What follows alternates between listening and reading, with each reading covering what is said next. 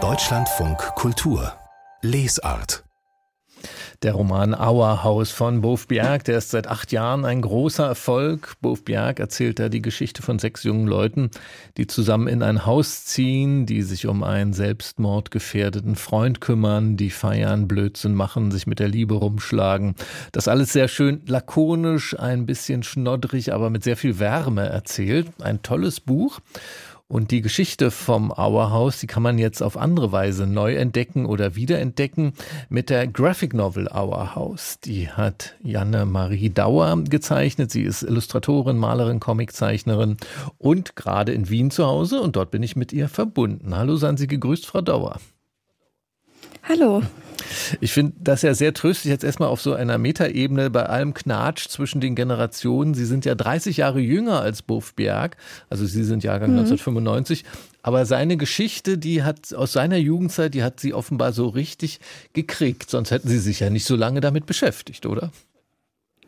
Das stimmt, aber ich glaube, es ist auch so eine universelle Geschichte, das, das geht äh, durch die Generationen.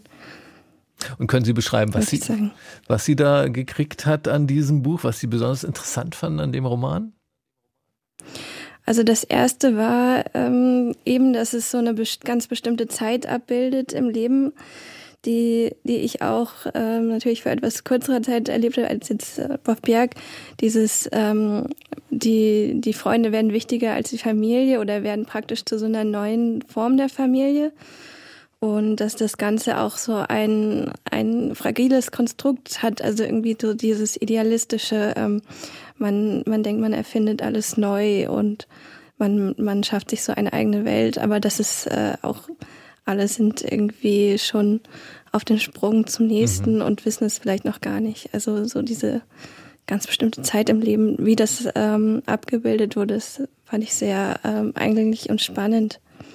Also ja, das, das war schon mal das mhm. Erste. Und dann natürlich, ähm, wie das große Thema, also Suizid besprochen wird. Ähm, die Art fand ich auch interessant, weil es ja praktisch aus so einer naiven Sicht äh, erzählt wird von dem Erzähler Höppner.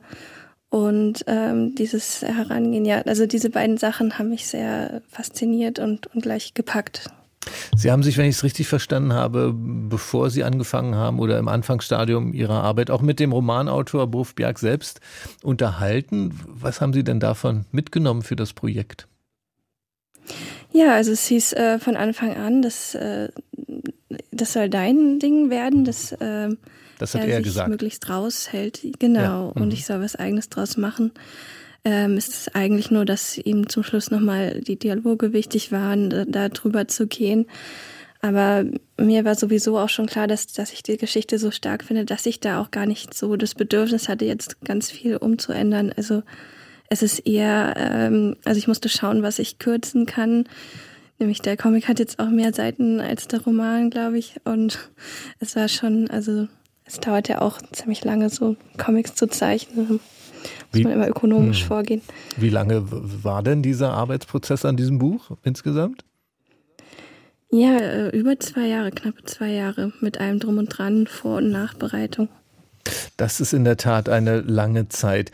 Jetzt hat diese Geschichte um diese ähm, WG dieser 17-, 18-Jährigen äh, ja einen ganz eigenen Ton. Der hat was Leichtes, aber zugleich Melancholisches, was Schnoddriges, aber auch was Warmes, Herzliches. Wie, wie haben Sie versucht oder haben Sie es überhaupt versucht, diese, diese, diesen Ton in die Bildsprache Ihres Comics zu holen, zu übersetzen? Ich glaube, es ist total unbewusst eingeflossen, aber mir war klar, dass es darf nicht kitschig werden, es darf nicht ähm, zu düster werden. Ähm, mir war auch direkt, als ich es gelesen habe, ähm, habe ich gesagt, ah, ich muss das in Farbe machen, das, mhm. das ist klar. Und ähm, ja, und dann weil ich kam auch aus einem Projekt, wo ich schwarz-weiß gearbeitet habe, was auch recht umfangreich war und dann wollte ich mit Farbe arbeiten und ähm, dann hat sich das auch schön ergeben mit der Bleistiftlinie, wo, wo dann auch äh, jemand drüber geschrieben hat, mal, dass das äh, dieses Skizzenhafte auch von, von eben dieser Lebenssituation ganz gut abbildet, dieses Entwurfmäßige und mhm ähm, dass es eben zwei Ebenen sind, die Farbebene und die äh, Bleistift und dann zusammengefügt und dass dann zum Teil auch die Farbe überschwappt über die Linie und, und so weiter. Und ja. Und Sie haben ja gerade schon gesagt, ähm, Sie finden die Geschichte so stark, auch in Ihrem Aufbau, dass Sie, obwohl Sie ja in einer Graphic Novel natürlich ganz anders erzählen, kürzen müssen, haben Sie auch schon gesagt, ähm, trotzdem sind Sie relativ nah an der Grundanlage der ganzen Geschichte geblieben. Habe ich so richtig verstanden? Genau, es war nur eben das Prinzip mir wichtig, dass äh, Show Don't Tell, eben dieses, dass ich möglichst äh, alles, was irgendwie über das Bild laufen kann, ähm, soll über das Bild laufen und ähm, ja, also dadurch und mir war es auch wichtig, dass es zum Teil so Ruhepunkte gibt, wo dann man eben nur die Atmosphäre sieht, also vielleicht nur die Innenstadt in ein paar Bildern oder ähm, mir auch den Platz zu nehmen, dann große Doppelseiten zu, zu malen, zu zeichnen, wo sie dann ähm, durch die Dunkelheit fahren, weil das ist, finde ich, erzählerisch sehr wichtig in Comics, dass man dieses, das Medium so ausnutzen kann. Mhm. Eine besonders äh, beeindruckende Doppelseite. Ähm, da geht es um dieses Thema, das haben Sie schon angesprochen haben, angesprochen, äh, der Suizidversuch des 18-jährigen Frieda. Ähm, Sie zeigen ihn da in dem Moment auf einer großen Doppelseite quasi bei diesem Suizidversuch, wie er da liegt, Schlaftabletten genommen hat, zwei Liter Wein getrunken und dann sieht man ihn da drunter liegen, ähm, wie er mit einem Schlauch im Hals dann im Krankenhaus wieder aufwacht, also gerettet wird. Wie, wie sind Sie da überhaupt rangegangen, dieses schwierige Thema Suizid? Wie haben Sie sich dem genähert, auch im Überlegen, was für ein Bild mache ich daraus? Also natürlich sollte es nicht ähm, geschönt werden. Ähm, und ich habe mich eigentlich immer aus der Position daran begeben, aus der auch der Erzähler darauf schaut. Und zwar dieses, ähm, dieses Ringen um seinen Freund, dieses praktisch unfassbare, unverständliche daran. Und ja, und das, das kommt immer von außen. Also ich, man kann ja auch, also es, man kann ja nicht in den Kopf von Frieda reinschauen. Es ist, äh, ja, also ich, ich habe auch mich jetzt nicht super theoretisch mit Suizid äh, auseinandergesetzt, sondern einfach versucht, aus der Emotionalität der Geschichte mhm. das rauszuschöpfen und hoffe, dass es mir gelungen ist. Genau. Das ist es aber unbedingt. Und eine andere, auch zeichnerisch, zeichnerisch besonders eindrucksvolle, eindrucksvolle Szene würde ich kurz beschreiben wollen. Da erzählt der Erzähler, also Höppner heißt er, besucht seinen Freund Frieda in der Psychiatrie nach diesem Selbstmordversuch und die sitzen dann am Tisch, also Höppner sitzt am Tisch im Besucherraum und Frieda kommt auf ihn zu. Der scheint aber so durch die Luft auf ihn zuzuschweben. Man sieht ihn so in sechs verschiedenen Momenten da schweben, in sechs verschiedenen Gestalten, mal fast durchsichtig, mal scharf umrissen. Sehr interessantes Bild. Was hatten Sie bei dieser zeichnerischen Inszenierung im Sinn? Genau, das ist ja auch eine meiner sprachlichen, Liebling, äh, sprachlichen Lieblingsstellen im Buch.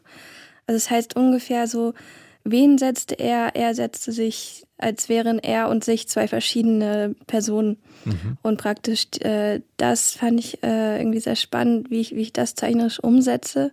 Und dass praktisch äh, Frieda von sich selbst entfremdet ist und er, genau, und dann splittert er sich auch so zeichnerisch in, in diesen Ebenen auf und das äh, war für mich dann ähm, praktisch die Umsetzungsform. Das alles gehört ja, dieser Selbstmordversuch, der Aufenthalt in der Psychiatrie, praktisch zur Vorgeschichte des eigentlichen Auerhauses, denn eine Weile danach ziehen eben diese sechs jungen Menschen da zusammen und an diesem Punkt, wo dieses Auerhaus dann wirklich entsteht und diese WG entsteht, da gibt es, würde ich sagen, eine Veränderung in Ihrem Buch. Das ist so nach 70 Seiten ungefähr. Da werden die Farben dann kräftiger, vielfältiger, wärmer, eben mit diesem Einzug ins Auerhaus. Wie wichtig war denn überhaupt dieses, dieses Umgehen mit Farben oder das Farbkonzept für Ihr Erzählen in dieser Graphic Novel?